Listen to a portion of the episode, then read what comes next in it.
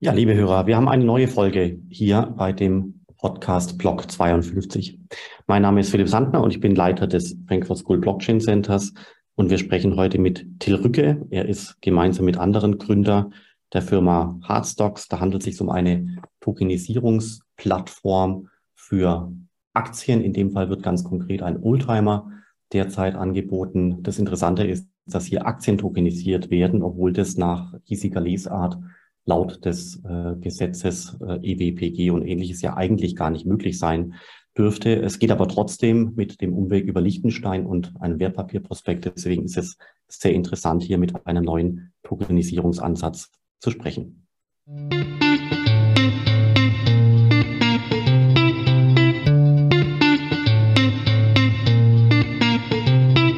Ja, lieber Till, ich freue mich, dass wir heute hier sprechen können. Du bist Gründer von Hardstocks. Das ist eine Tokenisierungsfirma, aber es ist auch weitaus mehr. Aber vielleicht stellst du dich selber kurz vor und natürlich auch deine Firma. Ja, lieber Philipp, vielen Dank für die Einladung. Ich freue mich sehr, heute hier sein zu dürfen.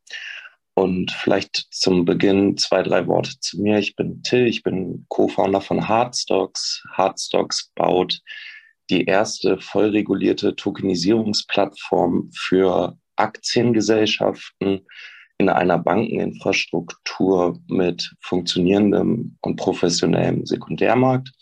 Und zu mir, ich selbst äh, komme aus dem bescheidenen Oldenburg in Niedersachsen, habe angefangen, BWL zu studieren in Hamburg, ähm, Bachelor genauso wie mein Master ähm, und habe parallel angefangen, in der Finanzbranche Fuß zu fassen, ähm, habe einem Hamburger Asset Manager Nordkapital gelernt, mein Handwerk im Accounting, geschlossene Fondssysteme, sowohl Private Equity Fonds als auch Infrastruktur sowie viele weitere geschlossene Fondssysteme.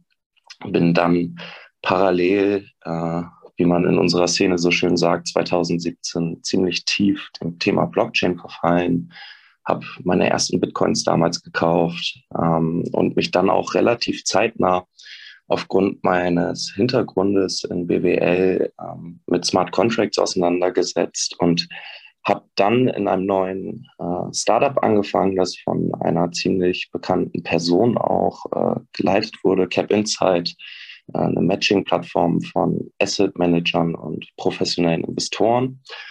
Und da war ich so glücklich, dass wir in dem Startup die ersten Tokenisierungsprojekte im Bereich alternative Investments mitbegleiten durften. Wir haben beispielsweise mit der Firma Cashlink und Neofin ein Schiff tokenisiert. Ähm, wir haben mit einem Schweizer Asset Manager ähm, einen Windpark aufgelegt und tokenisiert. Und tatsächlich war es extrem komplex, diese damaligen Produkte ähm, an den Kapitalmarkt zu bringen. Und daraus hat sich dann mit ein bisschen Abstand äh, die Firma Hardstocks, unser Unternehmen, heute gegründet. Klasse. Was macht ihr aber denn ganz genau? Also was, was tokenisiert ihr, mit welchen Bedingungen? Was sind so ein bisschen die, die Strings attached? Wo sind die Vorteile? Wo sind die Nachteile? Und es gibt ja schon diverse Tokenisierungsfirmen. Äh, manches davon funktioniert sehr gut, manches hat nicht so gut funktioniert. Warum glaubt ihr, dass ihr zu dem jetzigen Zeitpunkt noch in den Markt eintreten könnt? Ist das ganz normal, weil sich einfach die Technologie immer weiter fortschreitet, die Lösungen werden immer besser? Oder hat es auch vielleicht nicht so gut funktioniert? Ähm, bis heute in der Industrie, weil ja zwar zahlreiche Lösungen existieren zum Tokenisieren von Assets, aber so richtig der Donnerknall ist ja nicht passiert, wenn man das vergleicht mit den Kryptoentwicklungen, wie zum Beispiel DeFi, NFT, Metaverse, Bitcoin, Ethereum und andere Smart Contract Plattformen. Da ist ja die letzten drei, vier Jahre lang also wirklich die Post abgegangen im Bereich Tokenisierung auf Assets ja nicht so sehr. Also ich denke erstmal, dass alle bisherigen Lösungen, die es in Deutschland gibt, definitiv ihre Daseinsberechtigung haben.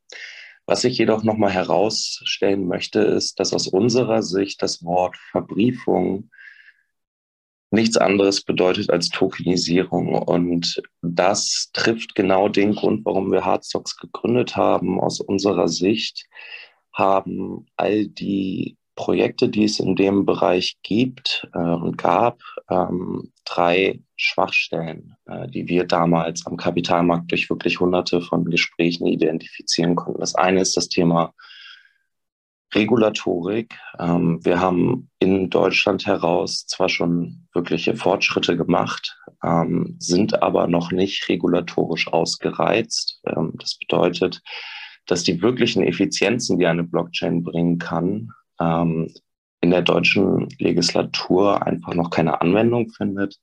Das zweite noch wichtige Thema ist, dass wir in einer voll funktionstüchtigen Bankeninfrastruktur arbeiten. Das heißt, wir haben uns extreme Gedanken gemacht, wo werden eigentlich digitale Anteile heute verwahrt und wie werden sie am sichersten verwahrt? Welche Finanzlizenzen benötigt es äh, für eine sichere Verwahrung auch für den Privatanleger?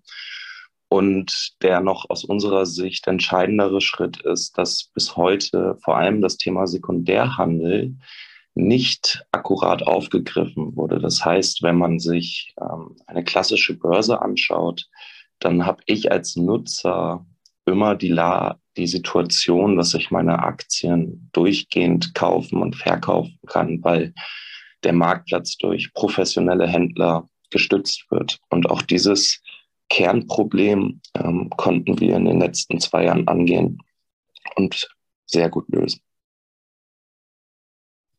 Okay, und ihr seid jetzt live. Ähm, was tokenisiert ihr exakt? Exakt tokenisieren wir Aktiengesellschaften, die Vermögenswerte halten können. Ähm, und diese Vermögenswerte in Form von Aktiengesellschaften werden dann mit voll regulierten Wertpapierprospekten ausgestattet. Das heißt, ähm, sie besitzen eine ISIN-Nummer und eine WKN-Nummer und können dann durch Europa gepassportet werden. Das bedeutet, ähm, dass in äh, dem europäischen Rechtsraum jetzt zu Beginn in den deutschsprachigen Ländern Investoren ähm, in Aktiengesellschaften investieren können, die Werte beinhalten. Und zum Beginn haben wir gemeinsam mit einer mitteldeutschen Familie, ähm, die eine hundertjährige Tradition in ihrem Fachgeschäft hat, einen Oldtimer in einer Aktiengesellschaft eingebucht und tokenisiert. Wie viel kostet eine äh, Oldtimer-Aktie und äh, warum, warum ist es interessant, äh, gerade in Oldtimer zu investieren? Ich könnte ja auch stattdessen einfach nur in einen MSCI ETF investieren, der ist liquide. Aktien mit einem amerikanischen Übergewicht hat sich eigentlich über die Jahre und Jahrzehnte halbwegs gut entwickelt. Ähm, gut, der Crash ist natürlich bekannt momentan. Ich könnte aber auch, wenn ich viel Geld habe, eine Immobilie kaufen und einen Immobilienfonds. Warum sollte ich mich ähm, mit einem mit einer Oldtimer-Aktie beschäftigen, wenn ich das so mal so fragen darf? Weil wir gerade auf Seite der professionellen Anleger gesehen haben, dass der Trend in der Asset-Allokation in klassischen Portfolien über die Jahre hinaus hin zu einer größeren Gewichtung im Bereich alternative Investments beiträgt. Das bedeutet, dass gerade Menschen, die ähm, ja, eine Vielzahl an Geldern besitzen und auch zum Anlegen haben, in Anlageklassen investieren können, die extrem hohe Losgrößen aufweisen.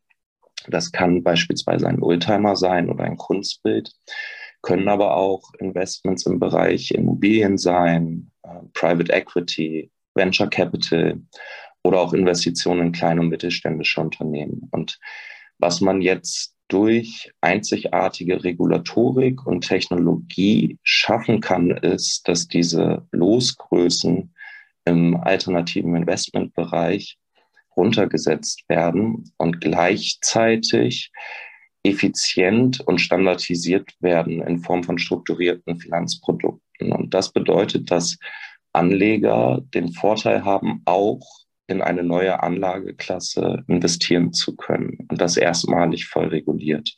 Und das führt dazu, dass sie auch die besonderen Renditen, die in diesem Bereich der alternativen Investments entstehen, nutzen können.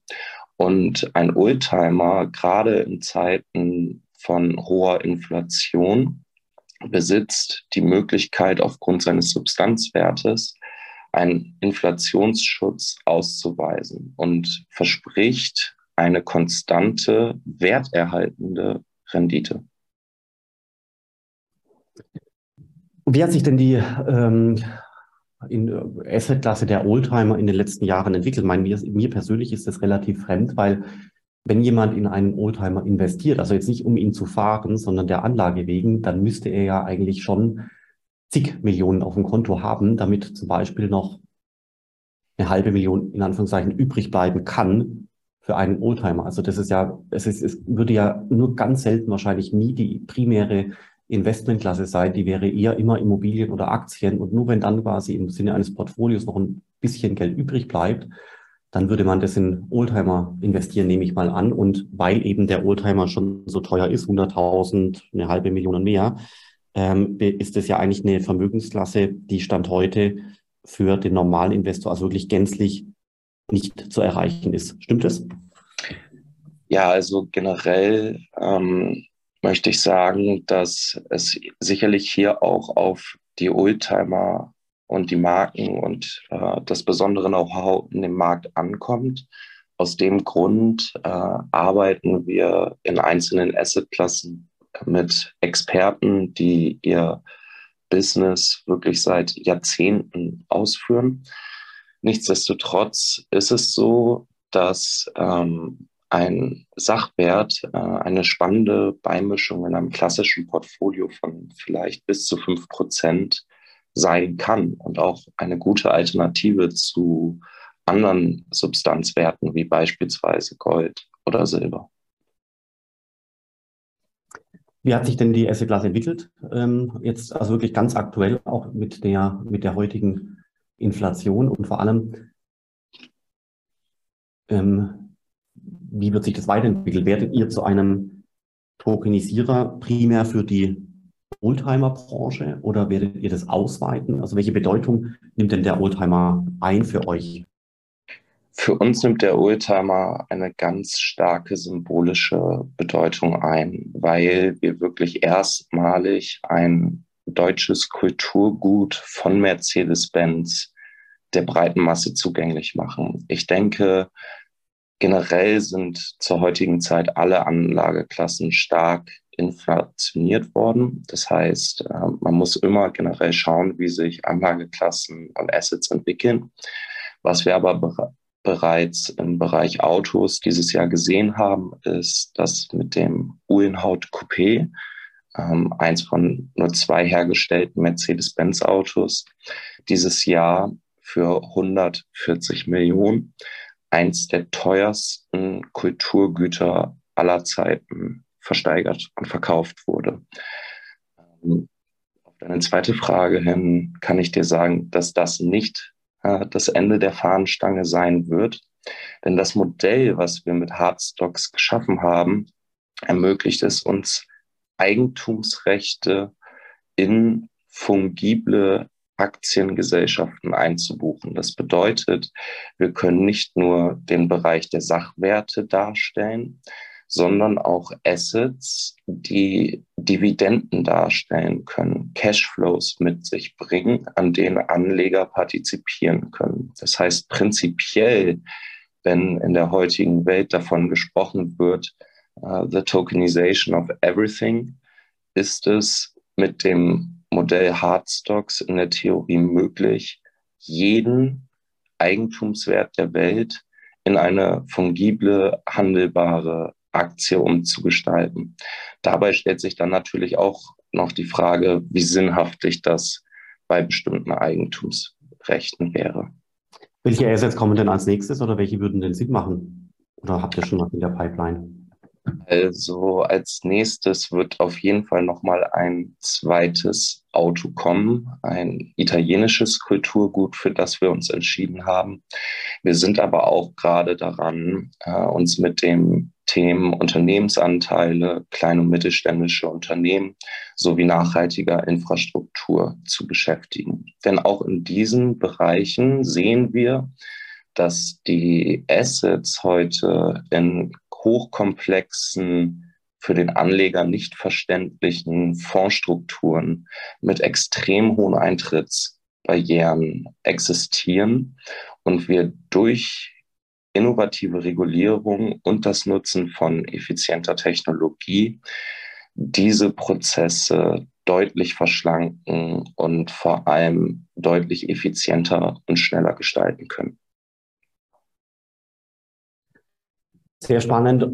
Jetzt habt ihr die Aktie tokenisiert, äh, wobei das ja nach hiesiger Einschätzung gemäß des elektronischen Wertpapiergesetzes ja eigentlich gar nicht gehen dürfte.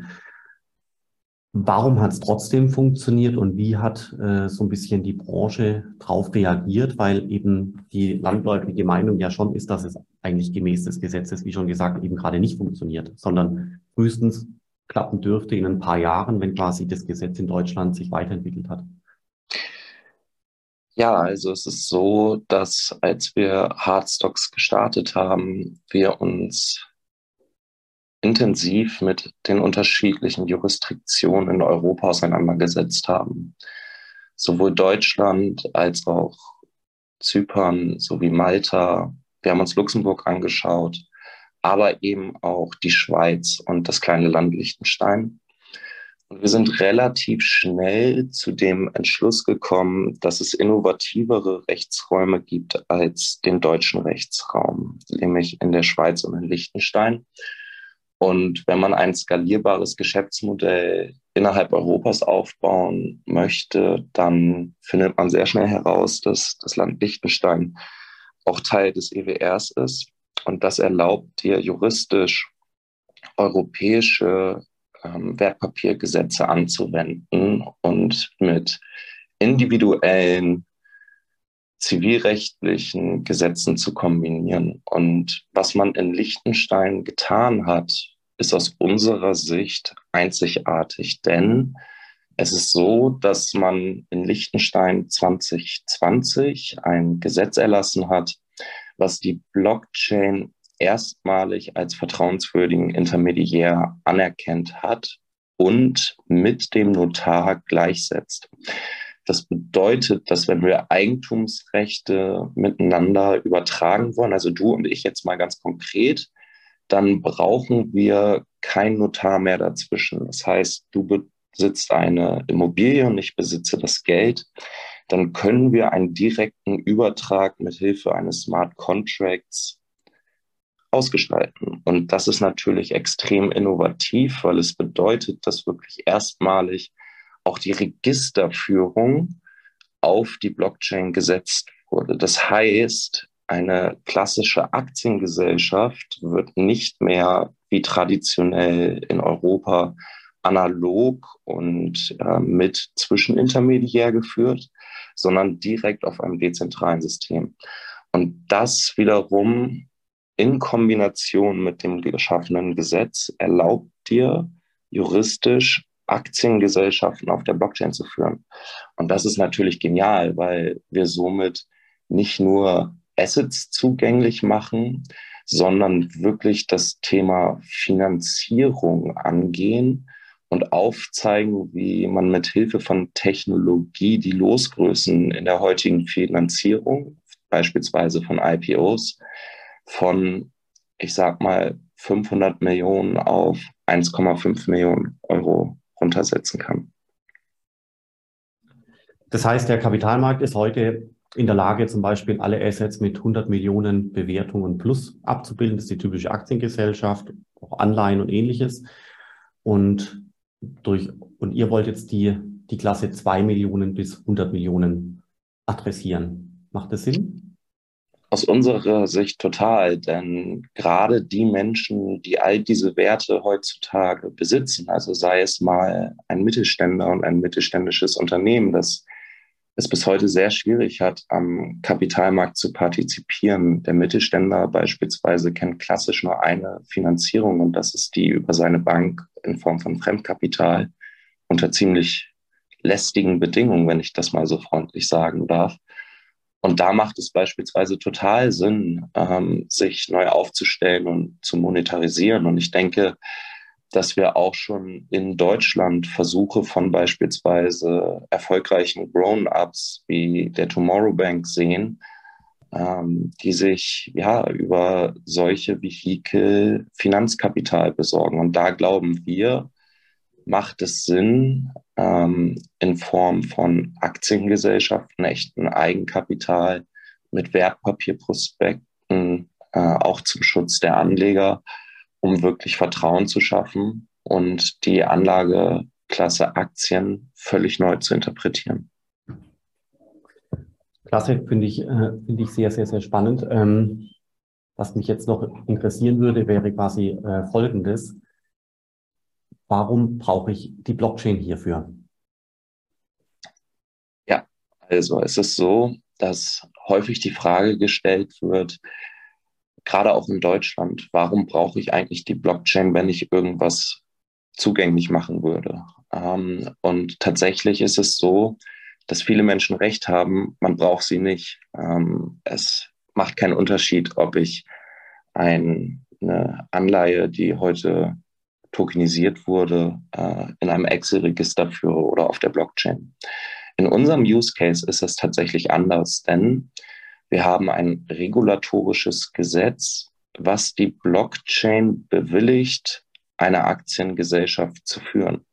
Und zwar wirklich dezentral. Das heißt, das Land Liechtenstein hat die Blockchain dafür qualifiziert, die Registerführung, die klassisch heute von Clearstream in Deutschland ausgeführt wird, auf eine Technologie zu verlagern. Das heißt, die Blockchain speichert alle Daten und Transaktionen dieser Aktiengesellschaft, die wir in Liechtenstein geschaffen haben. Und es gibt kein physisches Papier mehr, in dem das Register nachgeschaut werden kann. Das heißt, wenn die Regierung wissen möchte, welche Form von Transaktionen in dieser Gesellschaft passiert sind, schaut sie nicht mehr in ein altes, herkömmliches Register, sondern sie schaut direkt in der Blockchain nach. In der Vergangenheit, gerade auch in Deutschland, wenn ich quasi die, das Eigentum einer GmbH überschreiben möchte, also Anteile in einer GmbH jemand anderem transferieren möchte, dann muss ich ja zum Notar gehen, Termin machen, individuellen Vertrag machen. Das ist ein außergewöhnlich mühsamer Prozess.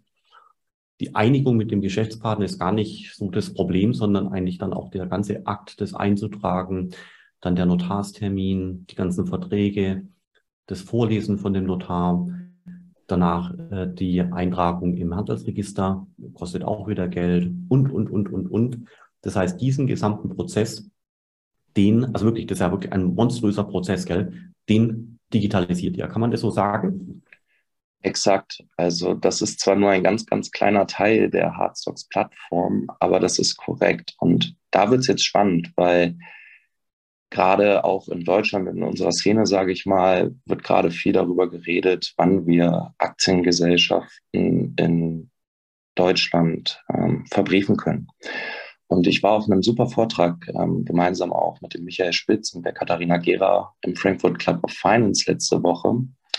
Und da saß ein Herr im Publikum von der Allianz Global Investors und er hat uns gefragt, ja, was bedeutet das denn eigentlich? Ähm, dass das dann möglich ist. Dadurch werden ja nicht unsere, digitale, unsere Register digitalisiert. Ähm, die Effizienzen, die eine Blockchain mitbringt, können dadurch doch gar nicht wirklich entfaltet werden, solange unsere Register noch analog laufen. Und damit hat er völlig recht. Und diesen Schritt, den ist die Jurisdiktion in Liechtenstein uns voraus. Das heißt, man hat nicht nur das Finanzprodukt ähm, legalisiert auf der Blockchain, sondern man hat wirklich das Register umgestellt. Und, und das ist die wirkliche Innovation dahinter, denn wenn das bei uns in Deutschland passieren wird, dass wir, wenn wir in Startups investieren wollen oder Firmen gründen wollen, so den Notar nicht mehr benötigen, ähm, der die, letztendlich die ganzen Transaktionskosten verursacht,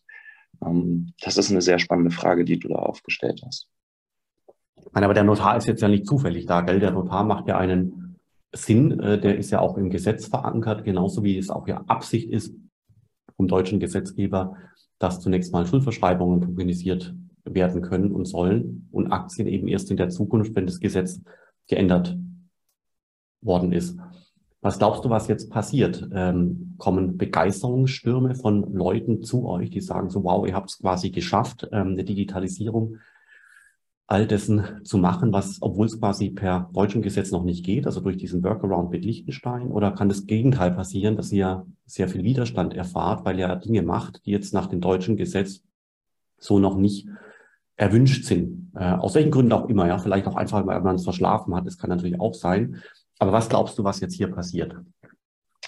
Also ich möchte einmal hervorheben, dass wir unterschiedliche Jurisdiktionen miteinander kombinieren. Das heißt, wir verbinden Liechtensteiner Zivilrecht mit europäischem Wertpapierrecht und dann aber wieder jetzt auch ganz spannend mit deutschem Kapitalmarkt und Aufsichtsrecht sowie Bankenrecht. Das heißt, wir arbeiten tatsächlich mit vier deutschen bei der BaFin voll registrierten Finanzinstituten zusammen. Das sind zum Beispiel die Firma Concedus, die bei uns als Haftungsdach fungiert, ähm, die Oldenburger Sparkasse, die sich um die Konten der Liechtensteiner Aktien kümmert.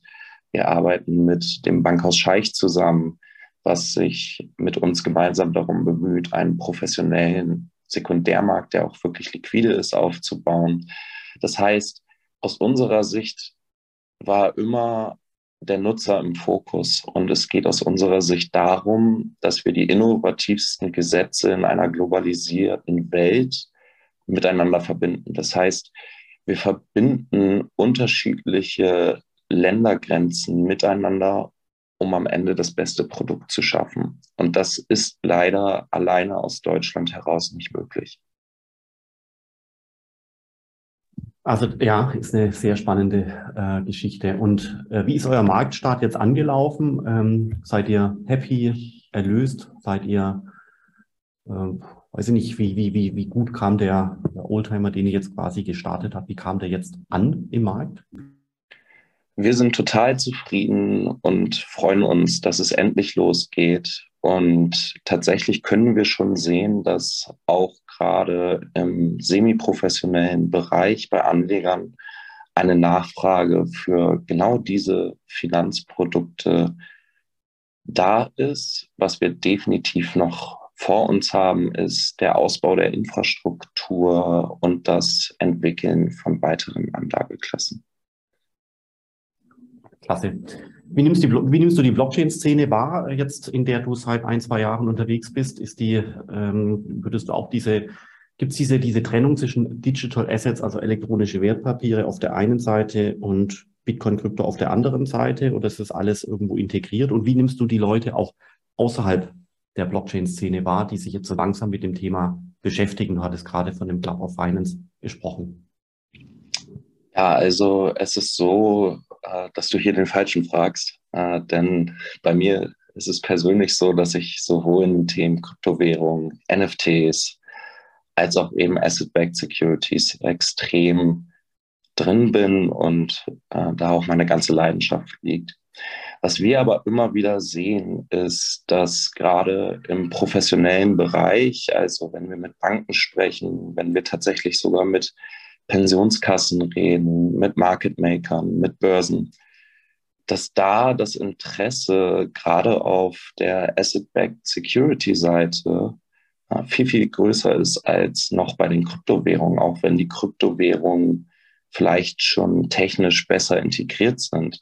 Denn es liegt daran, dass man hier wirklich nicht von Werten spricht, die für gerade die ältere Generation schwer zu verstehen sind, auch aufgrund ihrer Substanz, sondern dass man hier Technologie verbindet mit Dingen, die heute schon da sind. Ja, jeder kennt den Bäcker um die Ecke und jeder kennt und weiß, was ein Solarpark ist. Und jeder weiß, dass wir gerade im Bereich erneuerbare Energien neue Finanzierungsgesetze benötigen. Und jeder Mensch kann sich einen Oldtimer vorstellen oder ein Kunstgemälde, genauso wie das ähm, die meisten Professionellen im Finanzmarkt wissen, dass es extreme Herausforderungen im Bereich Kosten, Bürokratie und auch Aufwände im Bereich alternative Investments gibt.